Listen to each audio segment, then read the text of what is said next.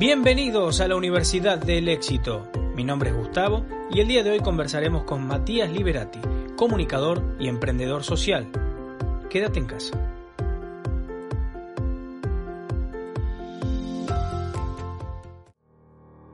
Primero tenés que reconocer, ¿qué estoy siendo? ¿Víctima o estoy siendo protagonista? Y a partir de ahí, tomar un plan de acción. Decir, ok, estoy en el lugar de víctima ¿Cómo puedo salir de ahí? Empiece cualquier persona a leer estos libros, entrar en las conversaciones, de golpe entra con un choque continuo con todas las personas que lo rodean, porque te estás cambiando justamente de red neuronal. Estás cambiando de personas con las que empiezas a tener afinidad. Y nosotros estamos muy interesados de la Universidad del Éxito también a contribuir con ellos pero también a contribuir con vos que estás mirando. ¿sí? Por eso vamos a becar desde la Universidad del Éxito al 50% a 10 personas que participen de un sorteo que después vamos a colgar acá en la descripción de este video las bases y condiciones para el mismo. La salud, la parte de finanzas y lo que se llama la rueda del medio, que es el equilibrio. Y ahí empezamos a trabajar el desarrollo personal, el desarrollo profesional para desarrollar lo material.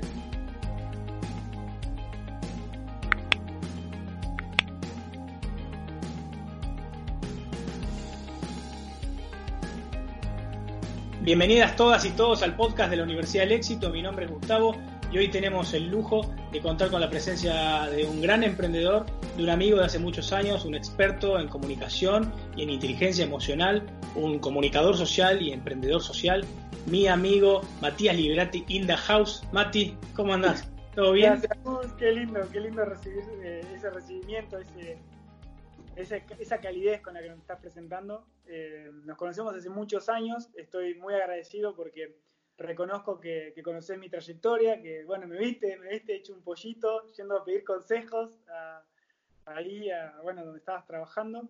Eh, ¿Era del Senado? No, era de provincia, ¿no? ah, Ministerio, sí, Ministerio de Infraestructura, sí, señor. Ministerio de Infraestructura, bueno, yo me estaba iniciando en el, rubro de la política. Si bien tenía un pequeño recorrido, siempre fue del lado social, como bien contás, y no conocía muchos políticos de confianza.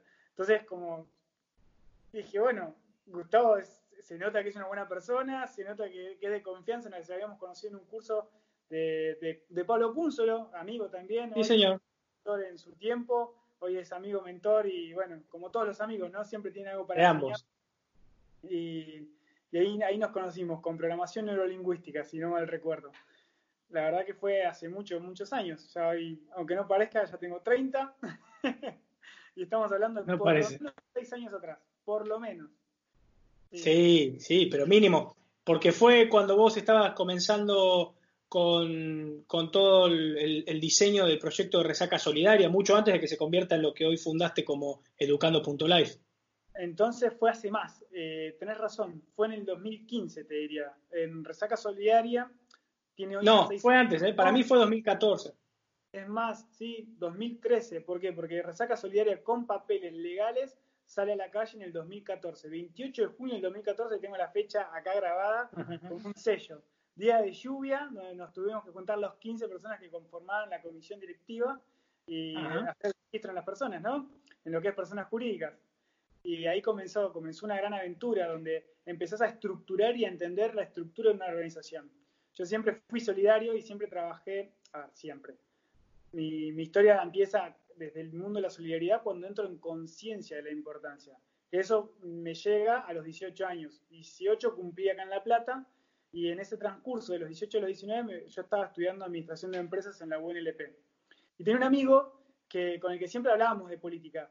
¿No? De qué hay que hacer en la sociedad, cómo podemos mejorar, y a vos te parece. Y un día nos dimos cuenta que, no estábamos haciendo nada, solamente estábamos hablando. Y, ahí fue donde, bueno, empezamos a trabajar en Techo para mi país. Eh, como estudiábamos administración de empresas, nos parecía coherente entrar en el área de microcréditos.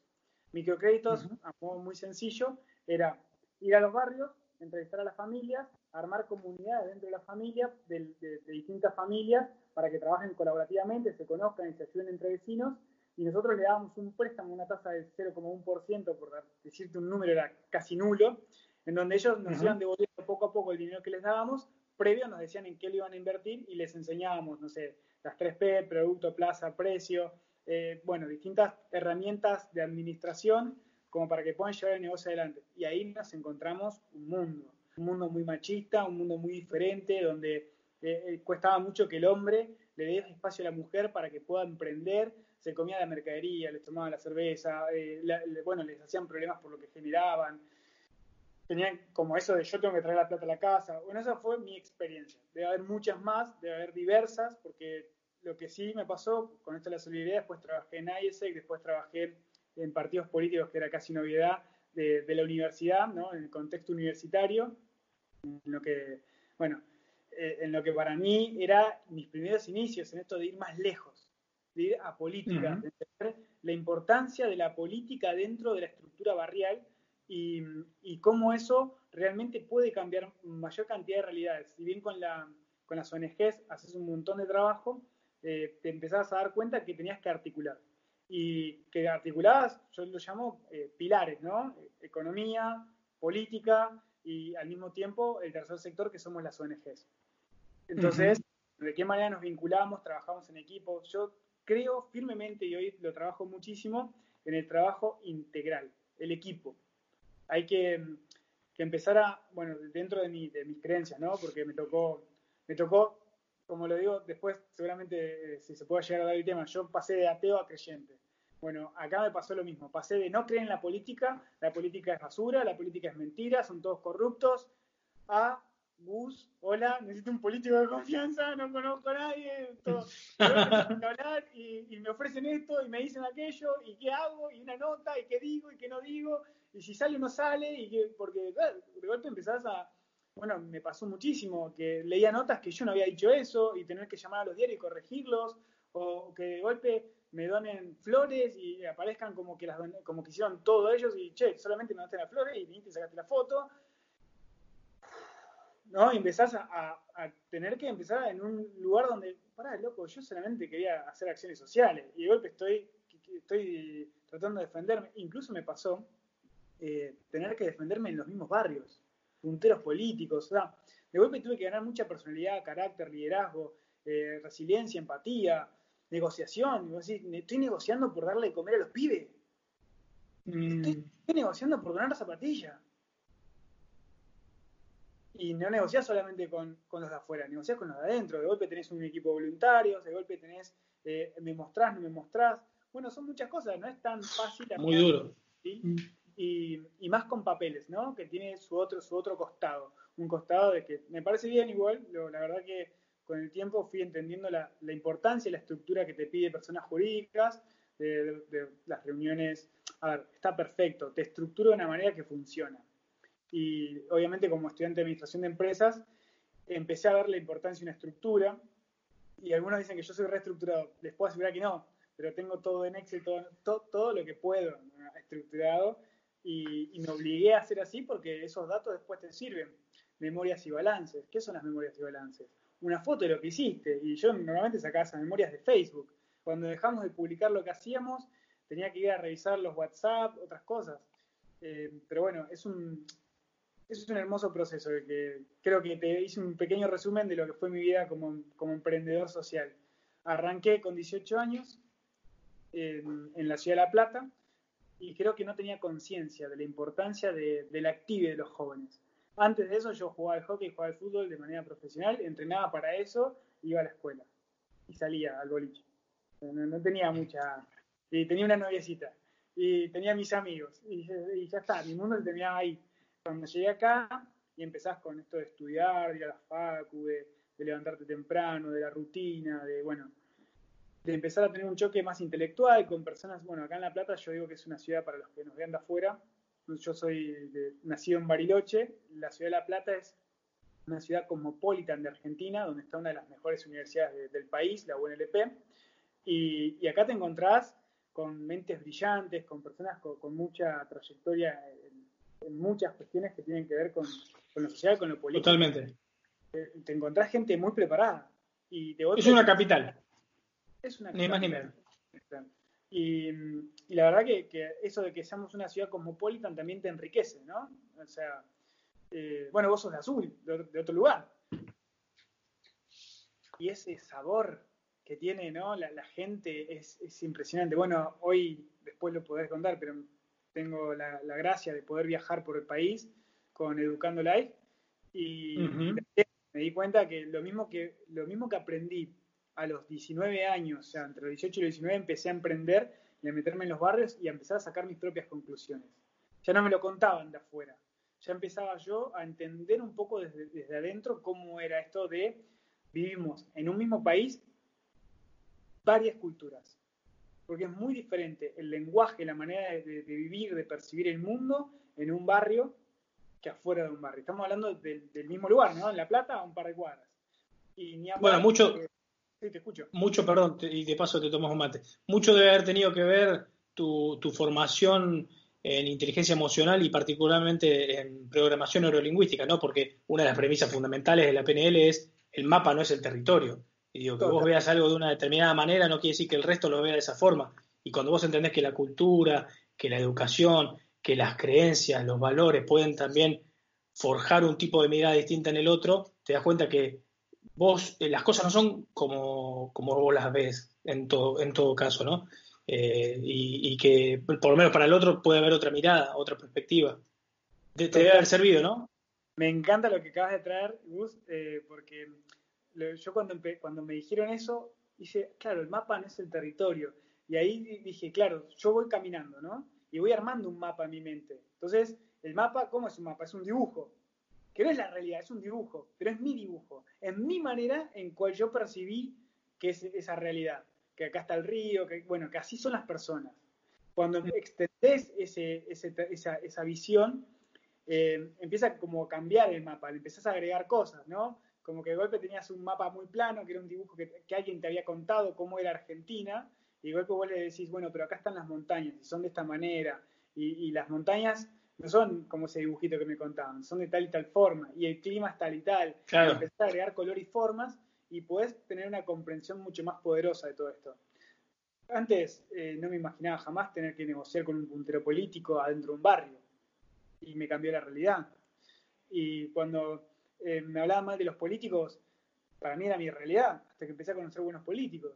Y cuando me hablaban bien de las ONGs, o sea, con mi creencia que eran todas buenas, eh, después me empecé a contar que no. Los policías tampoco son todos buenos ni todos malos. Y así vas rompiendo estructuras. Como toda generalidad, ¿no? Totalmente, pero eso, eso justamente tiene que ver mucho de nuestra niñez y nuestra crianza. Y a medida que vamos explorando y conociendo el mundo, vamos ampliando esa mirada. Y bueno, una de mis primicias es el no juicio nada está bien, nada está mal, pero a partir de ahí también co-crear dentro de mis valores qué es lo que, que donde yo me paro. Cada uno mm. tendrá su vara para medir las cosas. Pero bueno, acá... Perdón que interrumpa, pero eh, va a ser una charla bastante desordenada probablemente y en gran medida porque los dos somos muy, muy creativos y, enérgicos, sobre todo vos.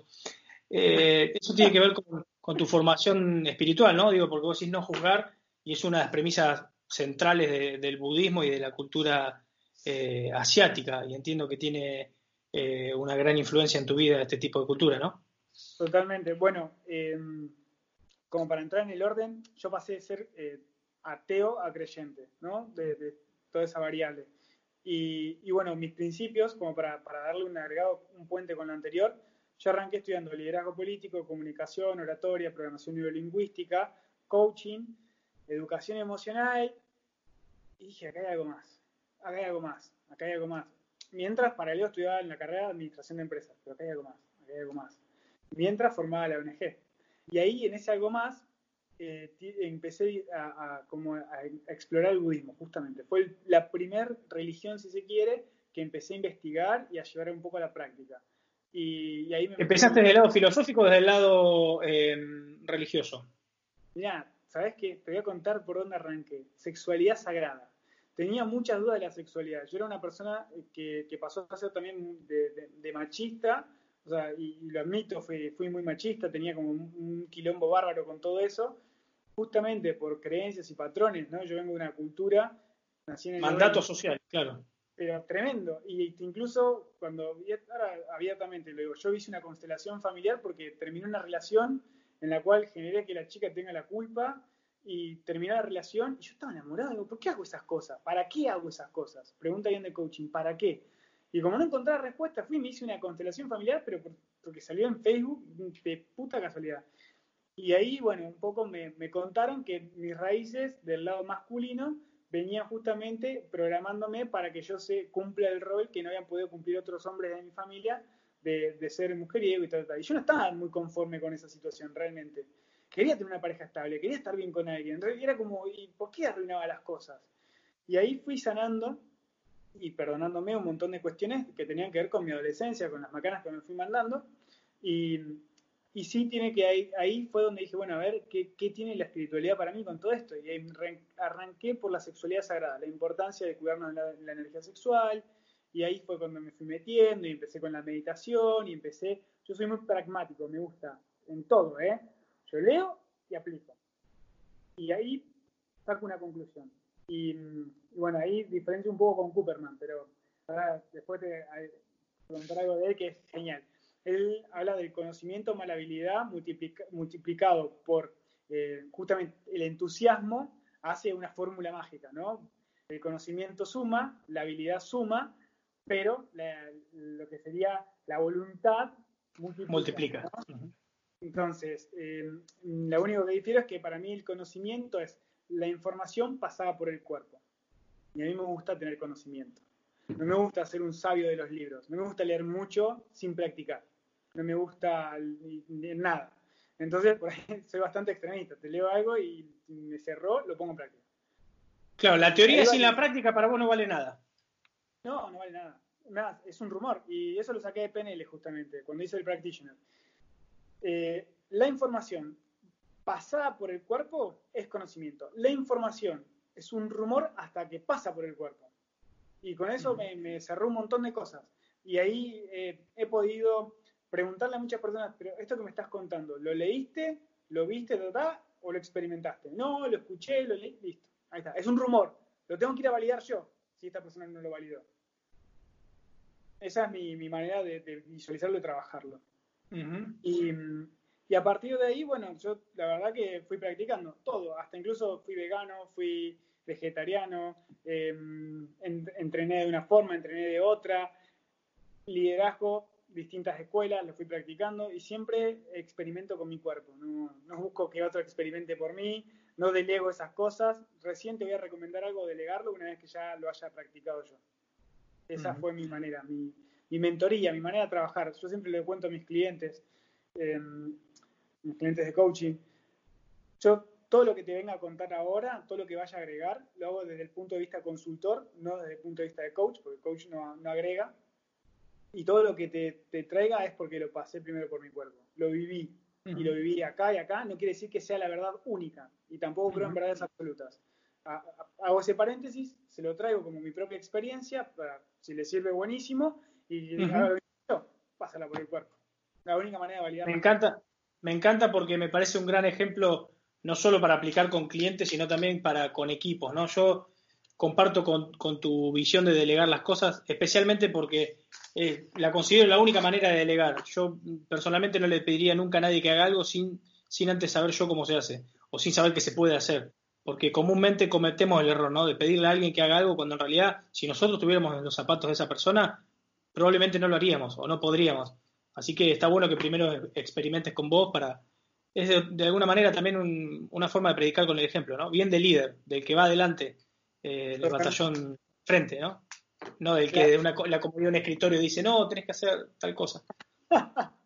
mira, en los únicos momentos en los que he pedido cosas que haga otro es cuando me dicen, mira, yo soy contador, bueno, che, haceme una liquidación, no entiendo nada de esto. Eh, pero igual me gusta que me expliquen. No, claro, naturalmente. Me gusta, sí. Me gusta, tener cierta noción básica de lo que van a hacer y de cómo lo van a hacer. Curiosidad, eh, por ahí aprender un poco, si se le escapa algo de las manos, eh, ver si le puedo, lo puedo facilitar en algo, dentro de mis posibilidades. Siempre me gustó consultar, ¿viste? Como bastante curioso. Y, y, eso también fue lo que yo creo me llevó a la espiritualidad al punto de que hace poco eh, practiqué una religión que se llama la Iglesia de los Santos de los Últimos Días, que es la mormona, como para poder llegar al, a un límite un poco más alto de lo que es la espiritualidad, basándome en alguna regla. Dije, bueno, a ver, para espiritualidad, yo a veces necesito reglas para estudiar, más allá de que soy auto, autómata, ¿no? Agarro libros y cosas. Y uh -huh. okay, me, basé, me basé con ello, me gustó, eh, fue una recontra linda experiencia, la llevé adelante más de, más de 90 días y, y aprendí un montón más.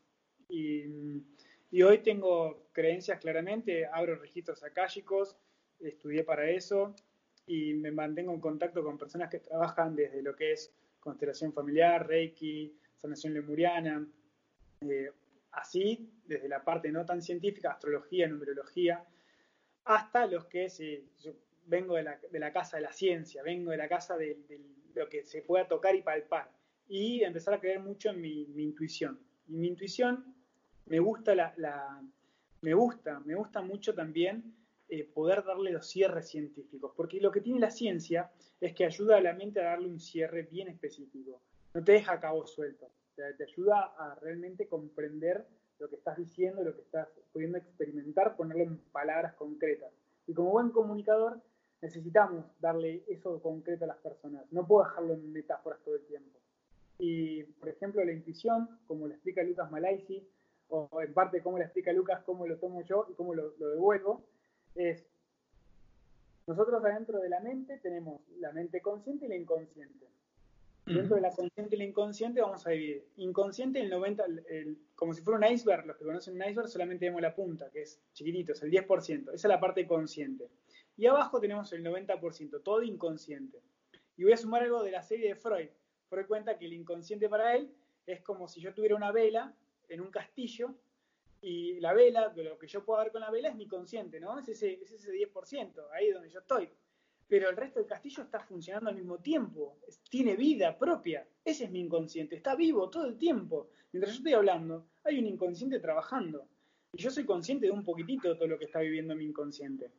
Ahora, ese inconsciente lo que hace es resume un montón de información y me la devuelve como si fuera una pastillita en un sentimiento o una emoción.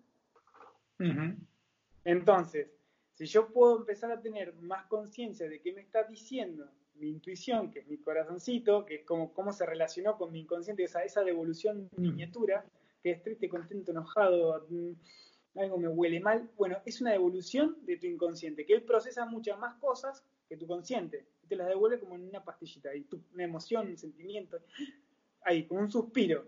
Y es una endorfina, buena o mala, pero sí, sí te devolvió toda la información. A ver, ¿cómo te la devuelvo? Acá, en esto. Fíjate, No te, va, no te va a decir todo lo que procesó para decirte. No te va a mandar un mail. no te, va a hacer sentir de determinada manera para que directamente te des cuenta qué pasa. Totalmente. Además yo me imagino, ¿no? Un montón de información recaudada con toda tu experiencia, con todos tus conocimientos, con cosas que ni siquiera en este momento tenés presentes.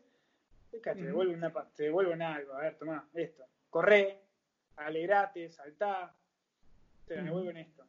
Es tu, sabiduría interna, ¿no?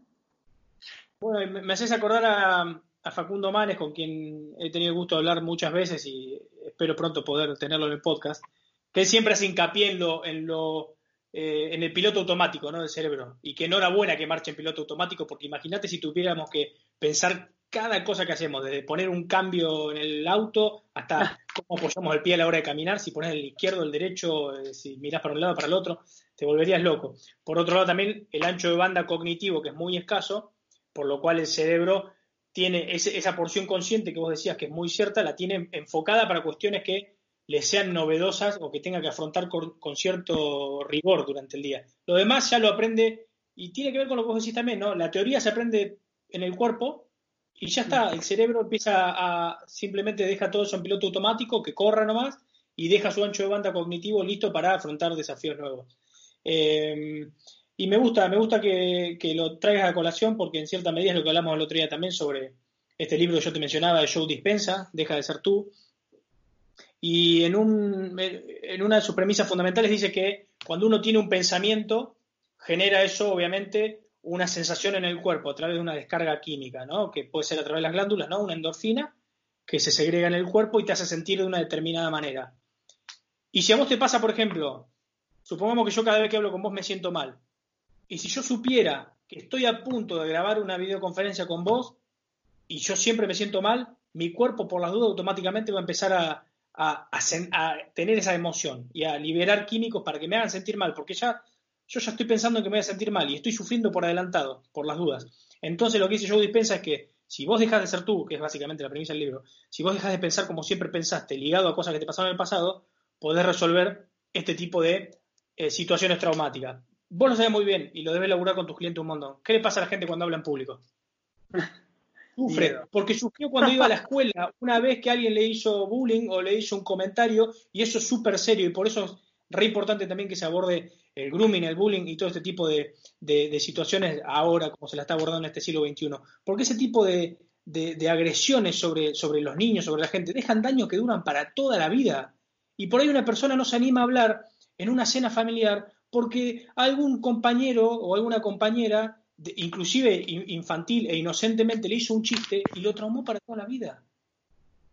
¿Qué opinión te merece eso vos, Mati? Mira, es muy... A mí me gusta trabajarlo desde algún punto de la vista de, lo que es la glosofobia. La glosofobia sería ese miedo a hablar en público.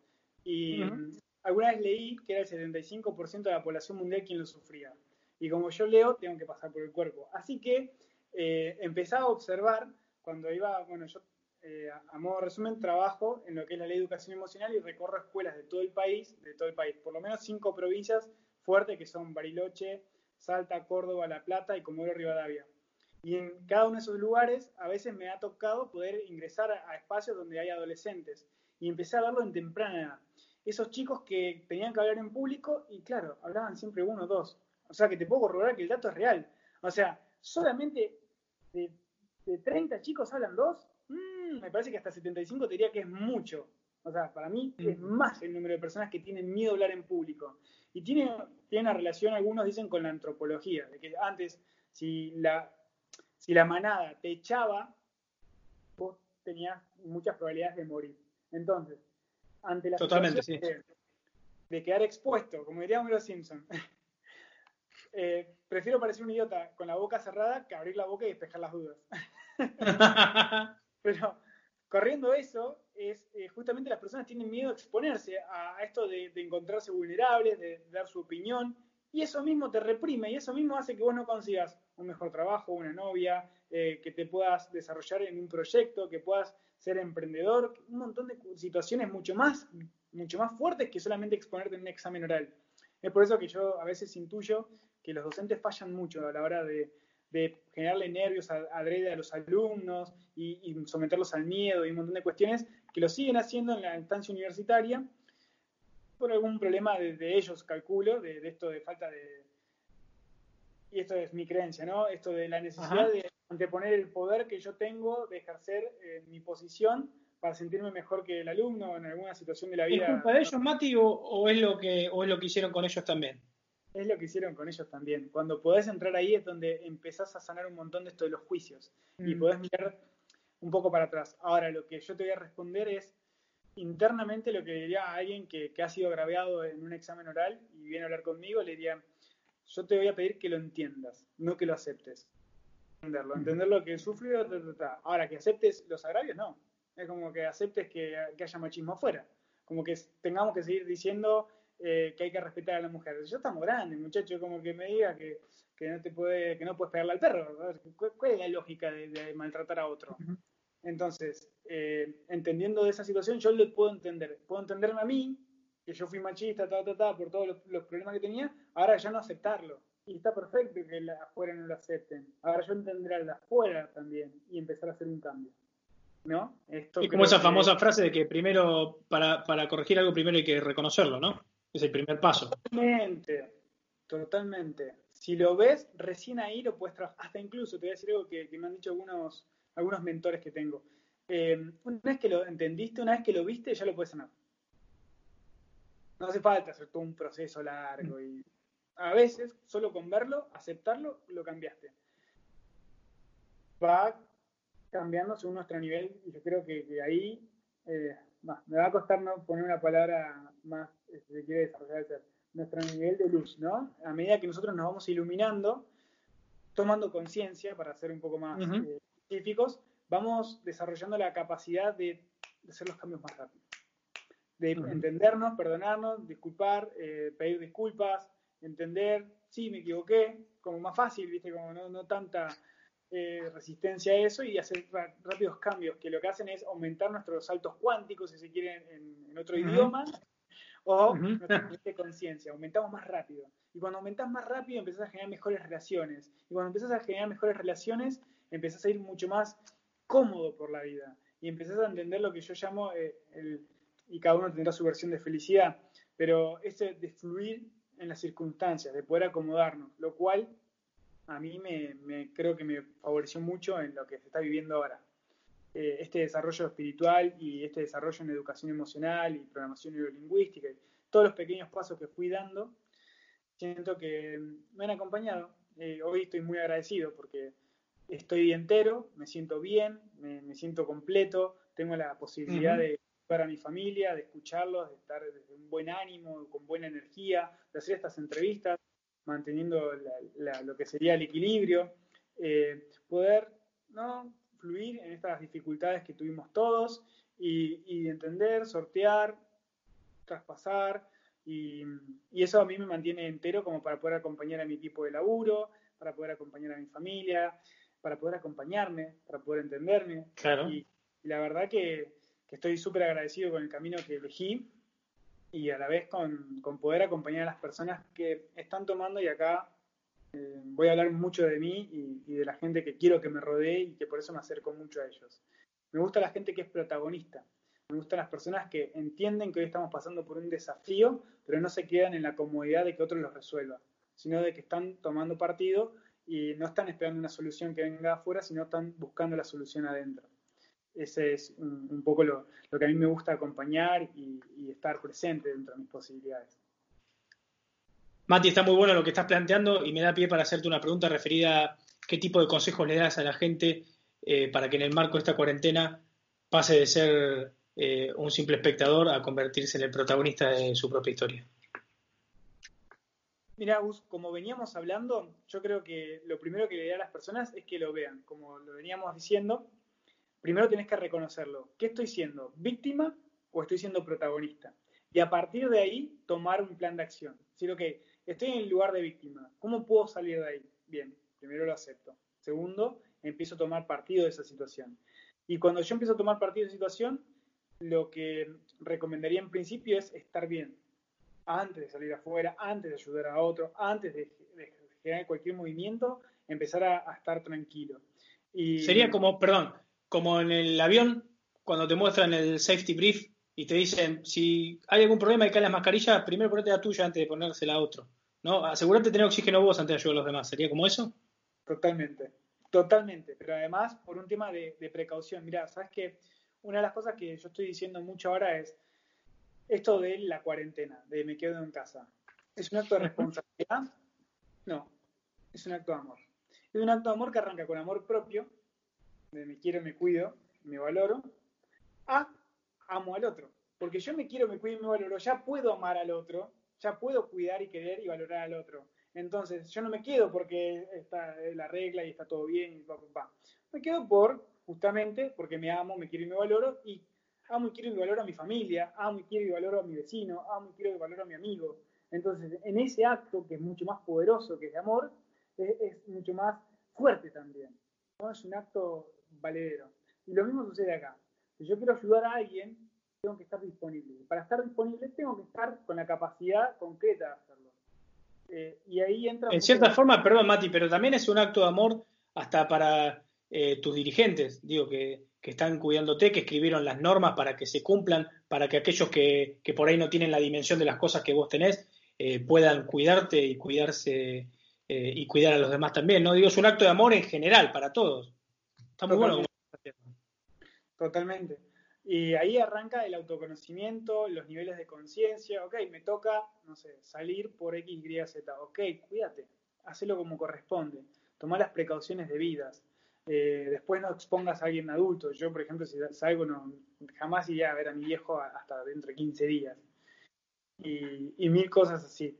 Y a partir de eso creo que, creo que también empieza a, comprenderse un montón de situaciones. Pero bueno, es, parte de una gran mente, ¿no? Empieza desde uno en comparación con los demás y ahí empezamos a trabajar. Porque la comunidad, esta es mi creencia, una vez, eh, bueno, sacando esta parte tan, tan científica, ¿no? Abriendo registros akáshicos, pude visualizar algo que para mí los registros, para que lo tomen los demás, es una meditación profunda. Para Matías es una meditación profunda. Estoy tres horas meditando, en donde meditar para mí es estar conmigo y nada de exterior.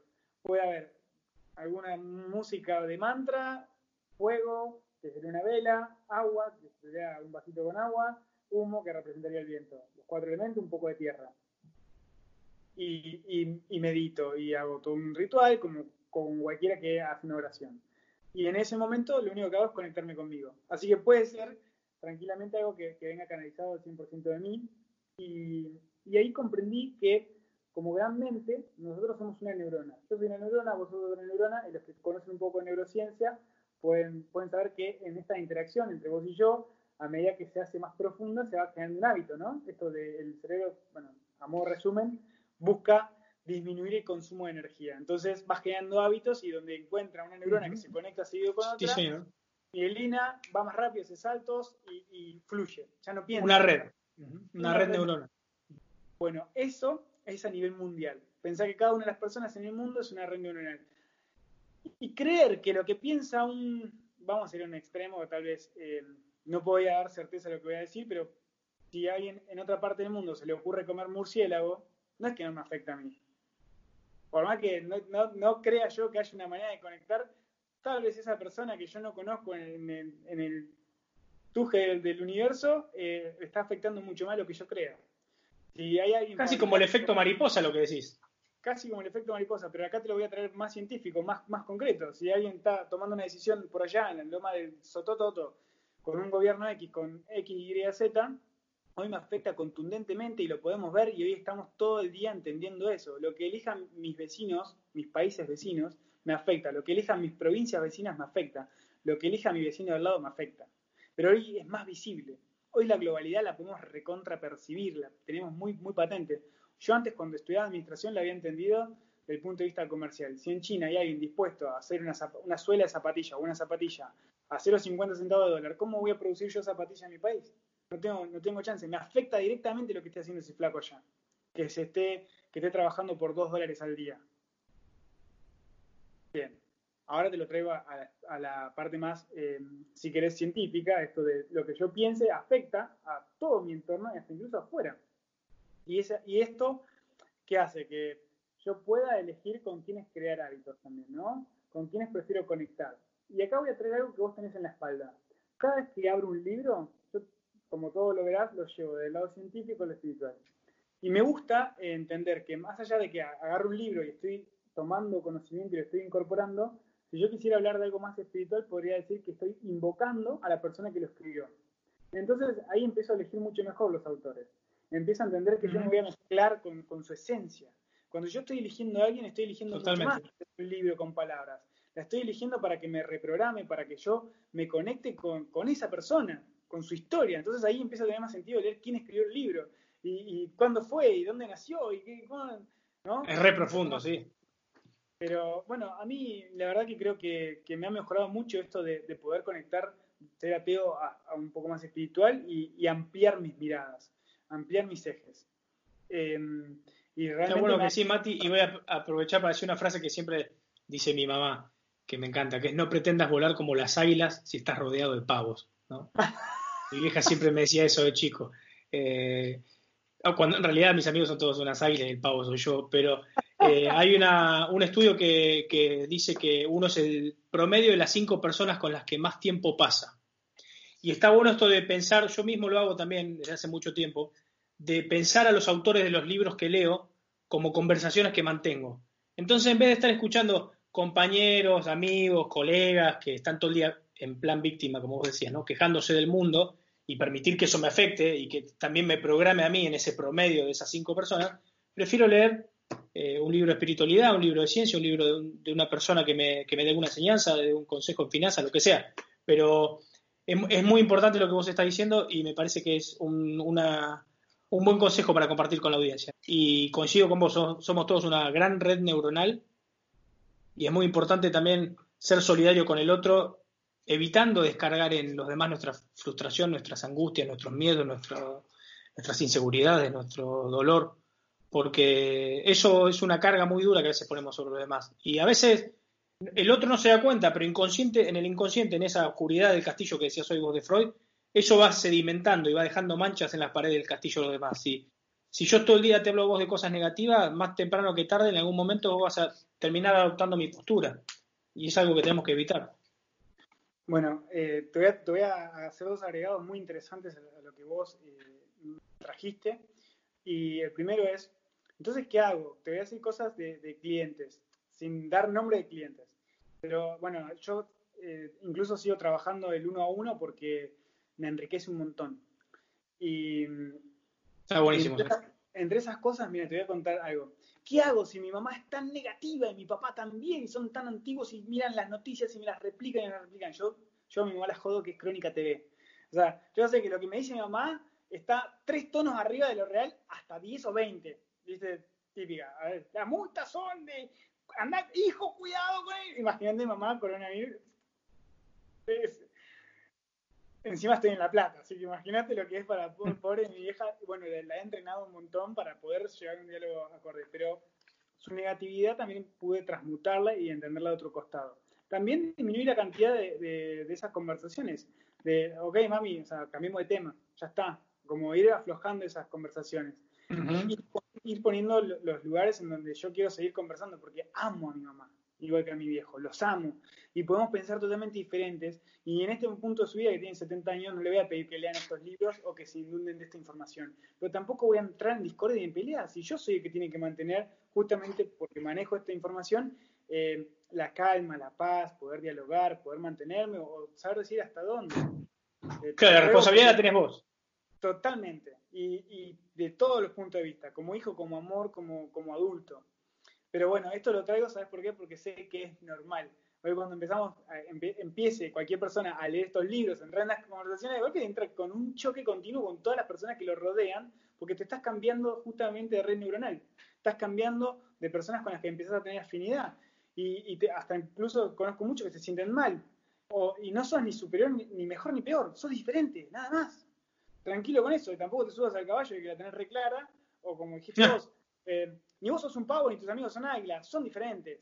Pero está, es entendible, ¿no? Esto de, ok, tranquilos con todo esto porque estamos viajando en caminos distintos y, y está bueno también. Y ellos, como mi vieja, me traen un montón de información que yo no las estaba viendo porque estaba con la cabeza y la mirada en otro lugar. Pero mi mamá es parte de una gran parte de la población, entonces comprenderla me daría ventajas competitivas. Entonces ahí empieza un tema de inteligencia también. De, bueno, ¿cuál es tu misión? Lo mío es el servicio. Entonces, como es el servicio, es ayudar a las personas. Y no voy a ayudar al, por ejemplo, hay una frase que también dice, si te juntas con cuatro millonarios, el quinto serás tú, ¿no? Un poco siguiendo esta regla. Tal cual. Pero mi misión no es ayudar al millonario, normalmente. Mi misión es ayudar al, al, otro, a los, a los que necesitan justamente entrar ahora en paz, en calma, en ser protagonistas, en incentivar a las personas. Entonces, no me puedo alejar de las personas. Si no, no cumplo mi servicio.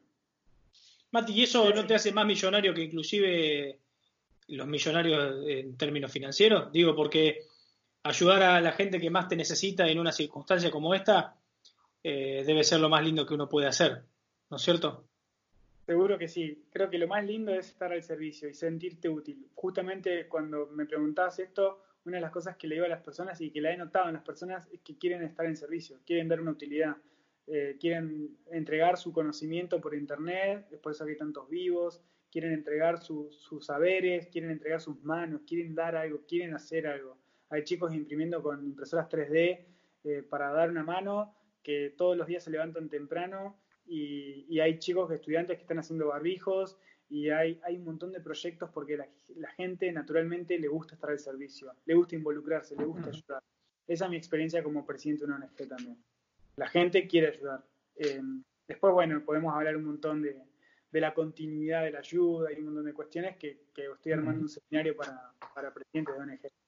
Bueno, Gus, y referido a eso, esto que me traen los clientes, como te contaba, lo de, por ejemplo, lo de la madre, que por ahí piensan, bueno, lo digo mi madre, ¿no? Que es tan negativo y ta, ta, ta. Eh, también hay, otra cuestión que, que me han preguntado y que tiene que ver con esto de la escritura no solamente está bueno leer escritores, sino que está bueno escribir. Porque ¿qué pasa cuando escribís? Me han preguntado, ¿cuál es el mejor horario para escribir? Para mí hay dos buenos. Cuando escribas va a estar bueno siempre. Pero hay dos muy buenos para mí. Uno es a la noche y el otro es apenas te levantas.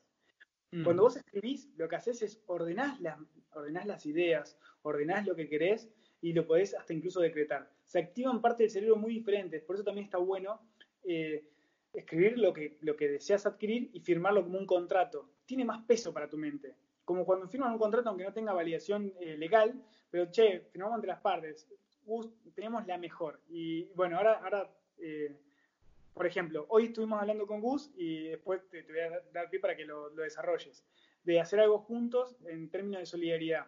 Bueno, yo con Gus tengo toda la confianza en el mundo, pero bueno, vamos a escribir un contrato ficticio y lo vamos a firmar. ¿Para qué, Mati, si nos conocemos?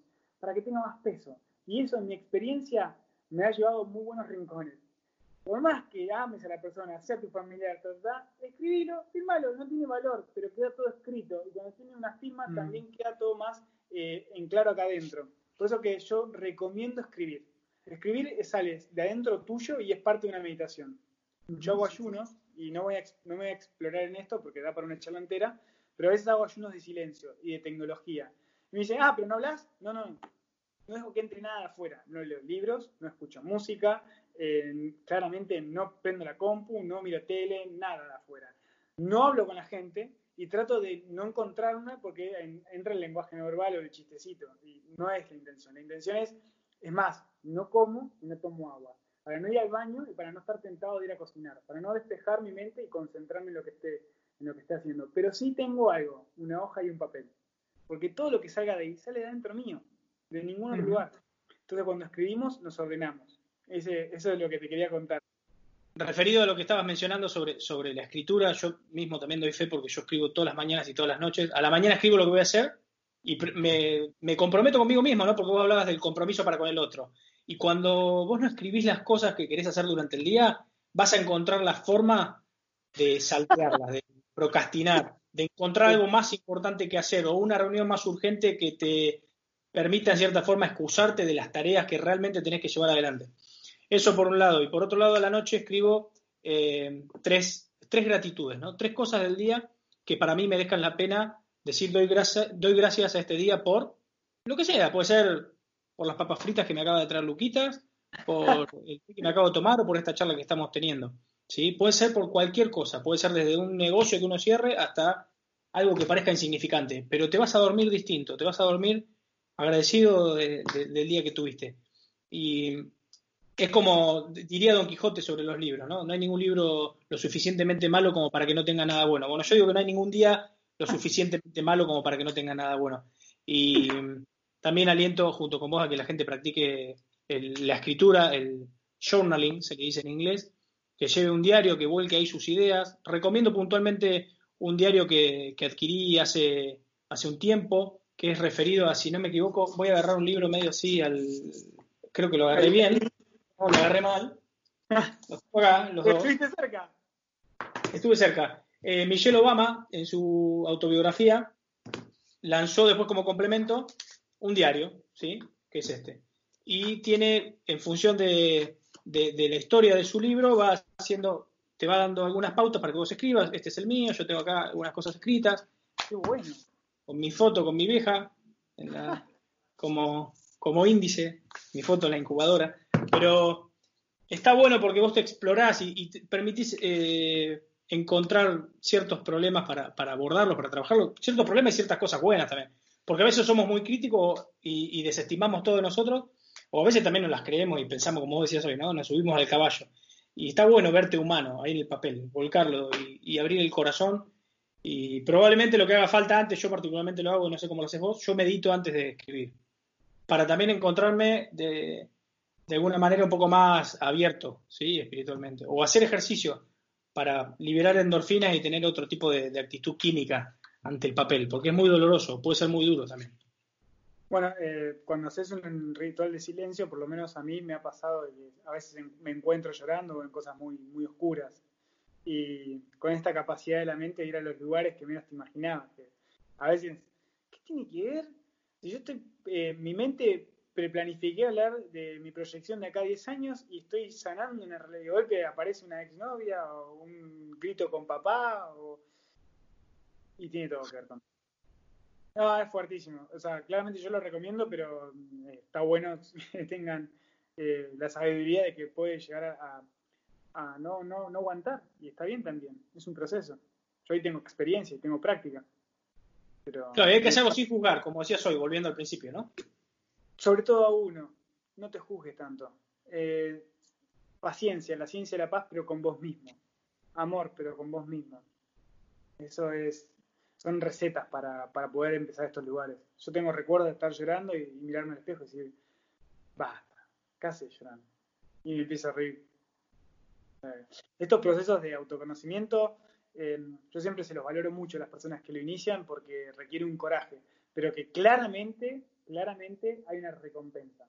Hay un, hay un, hay un costo, pero claramente la recompensa es que te volvés una persona más autodidacta, más fuerte, más humana, más linda, más buena y, con la gente linda, con lo que vale la pena, que son las relaciones. Y hace poco entrevisté a un, un empresario amigo y, le preguntaba, ¿cómo haces para emprender con, siendo padre? Y, como, ¿qué, qué, qué desafío? Además emprendiste en crisis y creciste, para mí es increíble lo que hiciste.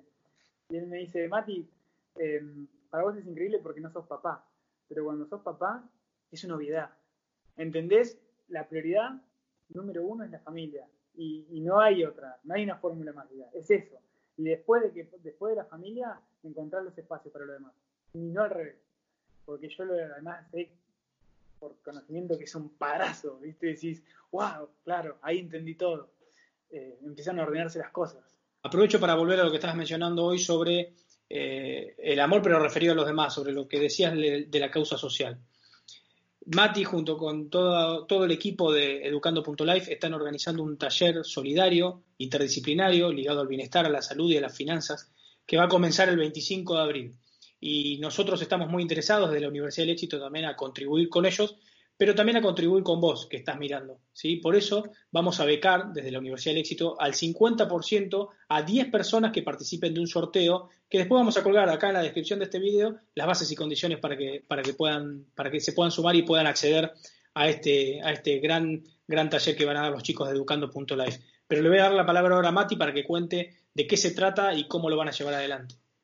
Gracias, Gus, porque mm, antes que nada, muchas gracias para, para mí, como presidente de la asociación, ha sido un encuentro divino con, con, los mismos miembros de la organización, donde fue un pedido, chicos, está pasando esto afuera y, y me gustaría que hagamos algo.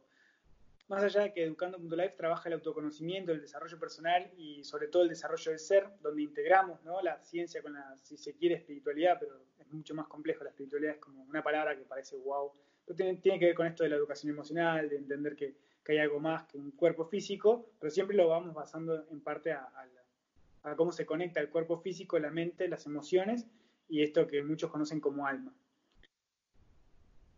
Y cada uno de los profesionales que están adentro educando son diferentes y eso me encanta. Y, trabajamos en no juicio, en no verdades absolutas, eh, son, son pilares adentro nuestros, ¿no? Eh, por ejemplo, y, me, y me, me, pidieron que lo pongan positivo, no puedo poner en positivo, chicos, todavía. No hay un gurú, no hay un gurú, ¿qué significa? No hay nadie a quien seguir, chico, ni yo ni nadie. El único gurú es interno y hay que saber escucharlo. Hay que empezar a callar lo de afuera para poder escuchar adentro. Después, el otro pilar con el que trabajamos es, no hay verdades absolutas. Hasta la misma ciencia hoy eh, se autorredefine cada, cada dos por tres porque las cosas van cambiando y se van demostrando cosas nuevas todo el tiempo. Ya no hay ninguna institución prestigiosa que te pueda decir esta es la verdad o no hay ningún documental absoluto. O sea, las cosas van cambiando. Sí, yo me paro en instituciones y soy una, o sea, la Organización Mundial de la Salud, porque me han preguntado. Entonces, bueno, hay lugares donde te puedes parar, pero no creas que es todo lo que hay. Y lo tercero que trabajamos es el no juicio. Nada está bien, nada está mal. Cada uno puede tener su opinión diferente y, ver las cosas de una manera distinta. Lo que sí trabajamos es el respeto, que, que incluso, como, y acá vamos a educando la Tenemos personas 100% ciencia y 100%, o sea, y no sé si 100% espiritualidad, por decirlo de alguna manera, pero 100% más desarrollados desde el lado del ser. Y lo que trabajamos es, eh, no nos olvidemos que somos todo, ¿no? Somos espíritu y somos cuerpo. Podemos diferenciarnos, pero respetémonos. Esa es la, la, primicia. Y esto que, lo cual agradezco un montón que lo traigas, eh, este taller que desarrollamos, lo desarrollamos en equipo y lo desarrollamos integrándonos, que es uno de los, de los valores principales de nuestra organización. Y yo, le, yo hago muchas entrevistas a economistas, economistas incluso, que lo primero que dijo Jonathan Lloyd fue, creo en la ciencia, y solo en la ciencia, y, lo entiendo porque él conoce lo que yo estoy haciendo, y está buenísimo que marque su límite. Yo solo ciencia, y después arranco con Matías Di Stefano, que, quizás lo reconoce porque él habla con su, con su familia que son guías, ¿no? Que son guías energéticos. Entonces, si yo juntar a los dos, tendría justamente lo que me gusta de Educando, la integración. Que es, Hay la ciencia y hay que, que, puede reconocer sus, sus, guías espirituales y que tiene una familia energética y habla con ellos.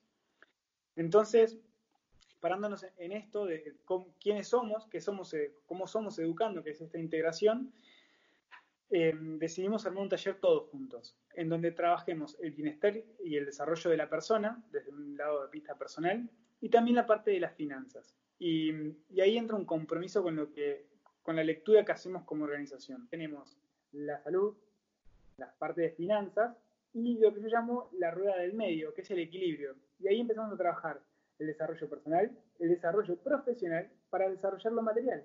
Y es ahí donde vamos a abordar con todo el equipo de Educando, desde el maestro Reiki, que es Ale Sanasani, hasta Chino, que es el profe de CrossFit, ¿no? Entonces, eh, entonces vamos a trabajar todo y tenemos un, lo dividimos por días, en cada uno de esos días hay un área específica de la organización que va a trabajar, donde vas a pasar por el área de salud y bienestar y vas a terminar en el área de ventas y comunicación. Y vas a poder tener un abanico de herramientas en la cual vas a poder tener una noción más concreta de todo lo que hay y vas a poder hablar con cada uno de los profes de Educando. Y vamos a estar todos los profes todos los días juntos, pero obviamente la palabra la van a tener tres. Incluso yo no voy a participar, pero voy a estar ahí para consultas y, bueno, acompañando. Y, estoy muy, muy, muy, muy agradecido. Ah, la verdad que fue un despliegue hermoso en estos, en estos meses, desde los coaches hasta los empresarios que están trabajando con nosotros, hasta bueno, el maestro Reiki que es Ale Sanasani, y, bueno, mucha gente que nos ha escrito para empezar a trabajar con nosotros, a los cuales les eh, pedimos paciencia para, para, ir agregándonos de a poco, porque bueno, somos una organización que, que ya está caminando y andándose un tiempo, y para sumar gente nueva es un proceso. Es un proceso porque esto, como lo contamos y lo cuento yo mucho, las organizaciones no son paredes o no son páginas web, son las relaciones entre las personas. Entonces, para que ingrese nos va a cambiar, nos va a cambiar la estructura y hay que hacerlo con delicadeza. Hay que hacerlo con delicadeza. Porque sí, no, no, es como armar una casa con ladrillitos que pones uno y listo, ya está. No son módulos. Y algo que, que quería terminar de contarte es, también además de entender que la economía y la salud son dos caras de la misma moneda, entendemos que todos somos uno. Como hablábamos hoy, eso de la gran mente, somos uno. Entonces, ¿De qué manera nosotros podemos brindarle una ayuda a las personas para que tengan eh, una conciencia en, su salud personal, en su desarrollo personal y hasta incluso económico? Y al mismo tiempo darle una mano a la sociedad. Donemos barbijos, que hoy los hospitales y los, eh, lo están necesitando. Entonces, de esa manera estamos integrando a las personas a las que le vamos a dar el taller con la solidaridad, brindando que todo lo que recaudemos va a ser destinado a la donación de barbijos. Y tu actitud, cuando te conté, fue fue instantánea, fue hiper amorosa, estoy hiper agradecido y totalmente inesperado, porque yo lo que te dije es, si alguien me escribe y me dice que quiere hacer el curso y no tiene la plata, yo lo acepto. O sea, y me encantó que desde tu lado como organización nos, ayudes, porque esto también eh, acompaña el proceso. Que eh, la Universidad del Éxito le dé la oportunidad a 10 personas de que tengan interés genuino en que eh, lo hagan gratuitamente y que ustedes puedan abonar la mitad, nos ayuda a que nosotros podamos comprar más barbijos y de golpe entre organizaciones nos empecemos a ayudar, qué es la intención. Eh, y las organizaciones son personas, y yo sé que detrás de vos hay más personas, y es así, es justamente en una relación que lo que entendí con Educando y es como lo trabajo, entre las distintas, las distintas herramientas, ¿no? La política, la economía, las empresas, y el tercer sector, que somos las ONGs, todos juntos empezar a trabajar, creo que hacemos la gran diferencia. Y es ahí donde, donde me gusta trabajar, en este trabajo en equipo. Me alegro porque. No, no, yo te agradezco a vos por la oportunidad que, me das a mí y la oportunidad que le das a la gente que nos está escuchando y que nos está viendo de sumarse y de aprender y de poder salir adelante también en este momento de oscuridad. Y antes de pasar a las preguntas finales, eh, como diría el Papa Francisco, todo esto que dijiste recién, ¿no? Para, para cerrar tu, reflexión referida a la colaboración y a, la cooperación. Hay una, una, frase del Papa Francisco que me gusta mucho que es la política responde a la necesidad imperiosa de convivir para construir juntos el bien común posible. Acá no hay diferencias ideológicas, ni de raza, ni de credo, ni de género, no puede haber ninguna, porque hoy hay una causa que está amenazando a toda la humanidad por igual, al planeta entero, y nosotros nos tenemos que poner todos de acuerdo. Y tenemos que tener una política comunitaria. No hablo de política partidaria, hablo de una política como una manera de resolver algo, de hacerle frente en este caso a la pandemia, de salir adelante juntos, ¿sí? que no quede nadie atrás, que no quede nadie afuera. Y me parece que una gran forma de hacerlo, y naturalmente me sale, y más con personas como vos y como todo Educando.life, es colaborar para que la gente pueda educarse y pueda salir adelante de esta, de esta pandemia, no solo aprendiendo y adquiriendo nuevas herramientas, sino también sobrellevando esto de una manera tal que sus emociones le, permiten, le permitan transitar esta difícil situación de la manera más sana posible. Así que Mati, muchas gracias a vos y a todo tu equipo. Y para cerrar, eh, vos tenés 30 años, pero parece que tenés 20, pero porque no sé cómo haces para mantenerte así, pero fuera de broma, has logrado muchas cosas en estos, en tu corta edad, seguís siendo muy joven. Y lo que yo quisiera preguntarte, para más que nada para la gente que te está viendo y te está escuchando, si esta fuera la última vez que te escuchara o que te viera, y se tuviera que quedar con tres consejos tuyos para alcanzar el éxito o para cumplir objetivos, ¿cuáles serían esos tres consejos? Primero, conocete en profundidad. Aceptate, amate con todos tus errores y virtudes. Y a partir de que te conozcas con, profundidad, y, y, para mí conocerse en profundidad tiene que ver con integrar la espiritualidad, entender que somos mucho más que un cuerpo, entre, entrenar las emociones y, y a través de esa guía, de esa guía de qué te está dictando tu alma, encontrar esa, esa guía interna, ese impulso, creer en vos y, avanzar. Y cuando llegues a ese punto, te aseguro que vas a dejar de ser una víctima de la sociedad y de las circunstancias, vas a empezar a ser protagonista de tu propia historia y vas a ser una de las personas que la escribe. La escribe con el puño, la escribe con el corazón y deja huellas para toda la vida. Pero, pero sobre todo, eh, estoy convencido que las personas que, hagan esto, que se conozcan en profundidad, van a ser focos de luz y de amor y que, van a estar en congruencia con, todo el sistema. Una vez que vos te amás lo suficiente, vas a tener la capacidad de amar al otro y cuando vos tenés la capacidad de amar al otro, vas a tener la capacidad de amar el entorno, de amar el medio ambiente y de comprenderlo, aceptarlo y cuidarlo. Y ese sería mi consejo, que te conozcas, que te aceptes, que te ames y que creas en vos al 100%. Mati, espectacular lo que estás diciendo y estoy seguro que todos los que te están escuchando se emocionan tanto como yo. Espero que podamos atravesar esta situación de la mejor manera posible, que nos tomemos esta cuarentena para también trabajar en nosotros mismos, como vos señalabas recién, para volvernos un ser de luz, para poder salir adelante no solo por nosotros, sino también por, por quienes nos rodean, porque en definitiva cuidarse a uno mismo es un acto de amor para el prójimo, como decías hoy, y me encanta.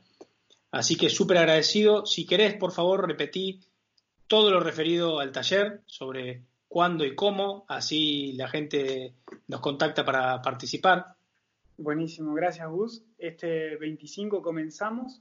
El taller consta de cuatro encuentros, todos los sábados a las 6 de la tarde. Tiene un costo de 300 pesos. El mismo se puede hacer con tarjeta de crédito a través de Mercado Pago. Y, y está destinado el 100% de los ingresos a la compra de barrijos para ayudar a las personas.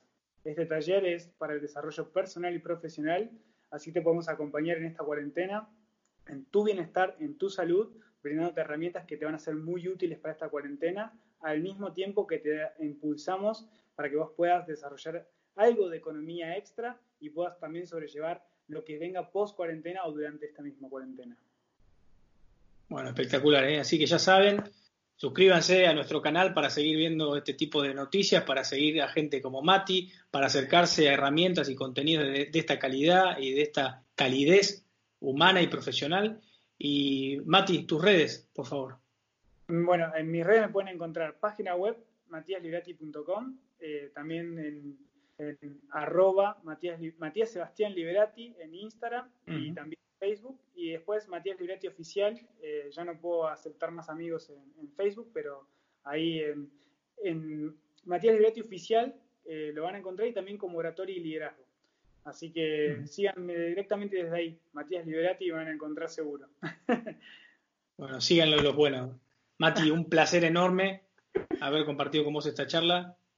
Me vino muy bien a mí y seguro que a mucha gente, así que súper, súper agradecido por tu tiempo. Sé que sos un gran profesional y que estás muy ocupado y, realmente agradecido en nombre de toda la Universidad del Éxito por, por este lindo gesto que tuviste con nosotros y por invitarnos a, acompañarte en este gran taller que, junto a todos los profesionales de Educando.life van a dar. Así que espero verte pronto, ¿sí? cuando todo esto pase.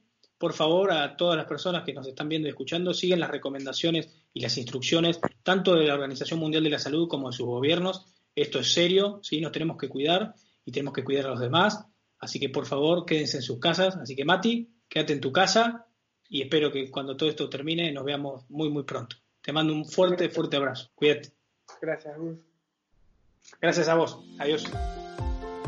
Gracias por escuchar el podcast de la Universidad del Éxito. Esperamos que este capítulo te haya gustado y si buscas más información visita www.nuevauniversidaddelexito.com.